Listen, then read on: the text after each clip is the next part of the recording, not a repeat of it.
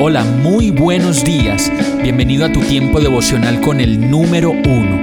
Qué alegría saludarte con la certeza de que Dios está obrando en tu vida su perfecta y buena voluntad, ya sea porque estás aprendiendo de un momento difícil o porque estás disfrutando de su amor a plenitud con paz y tranquilidad.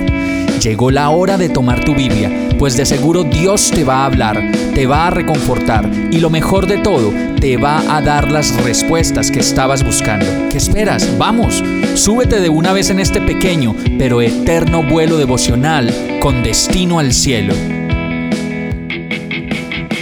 Y el mensaje de hoy se llama Sana tu dolor, sanando tu alma. Salmo 15, 1, 2 dice, Señor, ¿quién puede adorar en tu santuario? ¿Quién puede entrar a tu presencia en tu monte santo? Los que llevan una vida intachable y hacen lo correcto, los que dicen la verdad con corazón sincero. Una de las maneras de obtener nuestra sanidad física definitivamente es estar sano del alma. Mejor dicho, si no sanamos el alma, los rencores, la amargura, el resentimiento, la lujuria, si no sanamos el dolor que nos causaron y las cuentas pendientes por cobrar, no vamos a tener un cuerpo sano. Por eso no puedes tener odio, resentimiento ni rencor, porque nuestro corazón debe estar completamente limpio. Y a veces podemos decir cosas como, yo he estado limpio, yo he sido usado por Dios, pero nos descuidamos y resultamos apartados.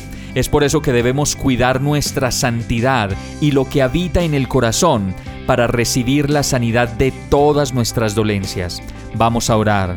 Señor, tú me conoces y tú me examinas. Sabes cuándo me acuesto y cuándo me levanto. Aún en la distancia tú me lees el pensamiento y no me llega la palabra a la boca cuando tú, Señor, ya la sabes toda.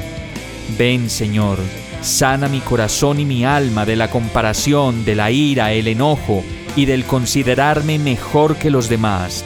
Límpiame, Señor. Quiero tener un corazón puro para ti y todo esto te lo pido, agradecido, confiado y seguro de que tú estás obrando tu perfecta voluntad en mi vida, en el nombre de Jesús. Amén. Hemos llegado al final de este tiempo con el número uno. No te detengas, sigue meditando durante todo tu día en Dios, descansa en Él, suelta los remos y déjate llevar por el viento suave y apacible de su Santo Espíritu. Solo compártelo con quien lo necesite y ames. Hoy, de la mano de Dios, todo será un gran día. Para más información visita nuestra página www.iglesiabierta.com o llámanos al 313-334-0116. Oramos y rogamos para que cada día te enamores más de Dios y para que no pares de pasar todo tu tiempo con el número uno